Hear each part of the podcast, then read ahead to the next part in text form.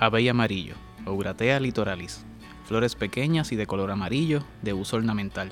Sus frutos son comestibles para aves.